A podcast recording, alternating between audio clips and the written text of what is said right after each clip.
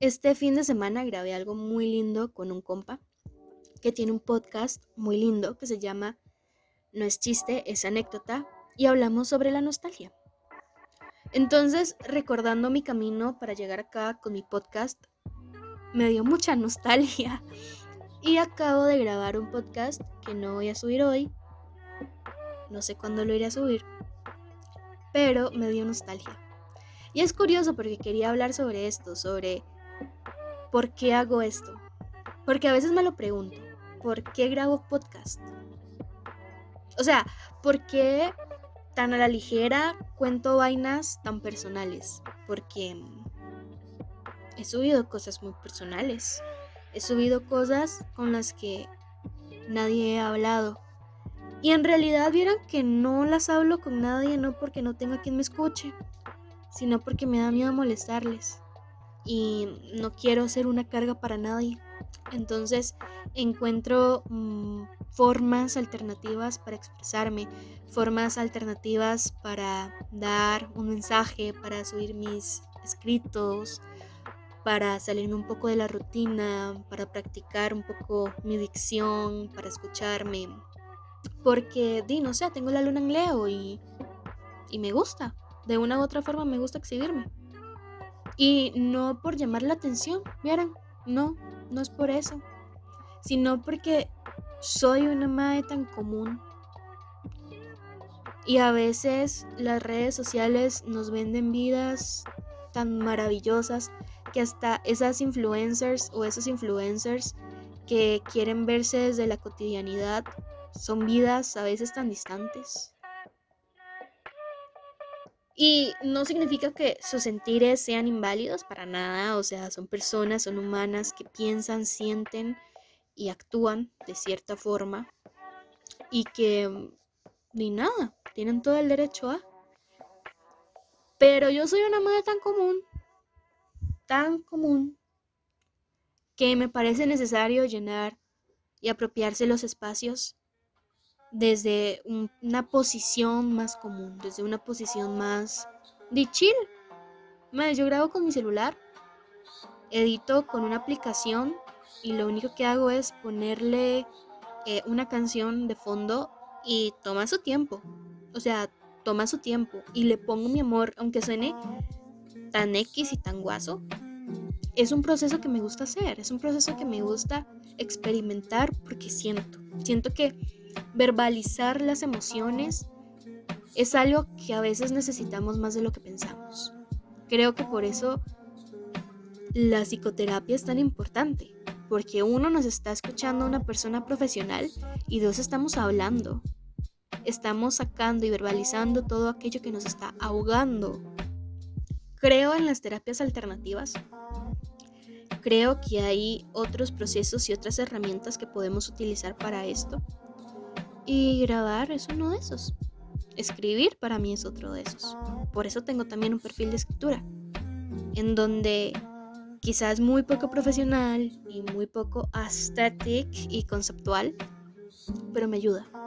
Me ayuda. Me ayuda. Y eso es lo que vale, que me ayude.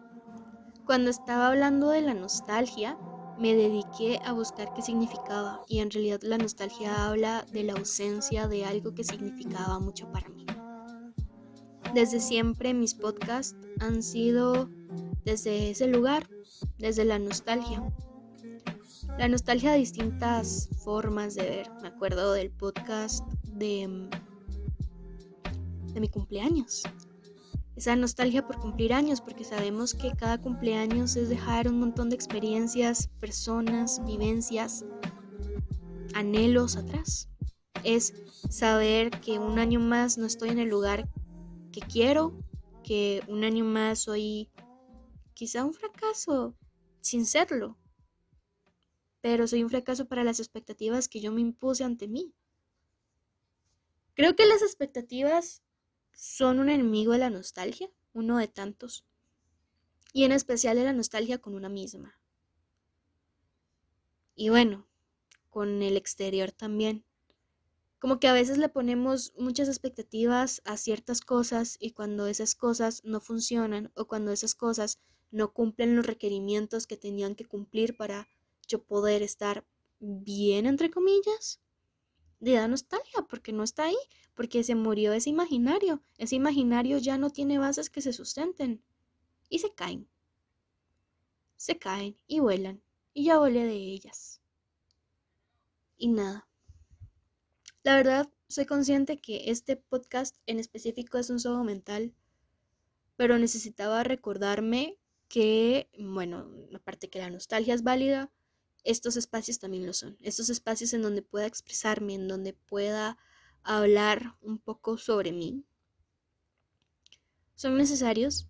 Em, cada quien maneja los diarios como quieren. Hay gente que lo tiene de forma virtual, otra gente tiene sus libros y otra gente graba podcast y los publica. Otra gente tiene todos. Por ejemplo, yo grabo podcast, tengo tres diarios, uno para las lunas, otro para las tiradas del tarot y otro para mí. El que es para mí está en mi computadora y tengo muchos tipos de diarios. Diarios en donde escribo tres minutos todos los días, diarios en donde tengo un diario que se llama Diario de Pamela, en donde hago cartas eh, y luego tengo otro montón de textos y escritos que escribo cuando me estoy ahogando. Sin embargo, no son textos, no son procesos que hago a diario. Más que todo son como procesos efímeros y fugaces que pasan en momentos en donde literalmente me ahogo en crisis. Y ahorita no es que esté en crisis, estoy en un momento de quietud. Y estar tan quieta me da crisis. Como que me estresa, me estresa sentirme tan estancada aunque no lo esté. Y me fui por las ramas.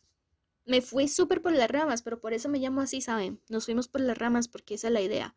El empezar hablando de una cosa y terminar hablando de otras. Y yo soy una madre que tiene un montón de, de momentos tan comunes y corrientes mientras está cagando, mientras está cocinando, mientras está lavando los trastes, mientras está arreglando el cuarto, en donde tiene conversaciones tan profundas y tan interesantes con cualquier persona, con alguien ahí, X. Y nada, qué bonito grabar esas conversaciones y por eso ahora tengo estas conversaciones con el micrófono de un celular. Pero bueno, por hoy me despido.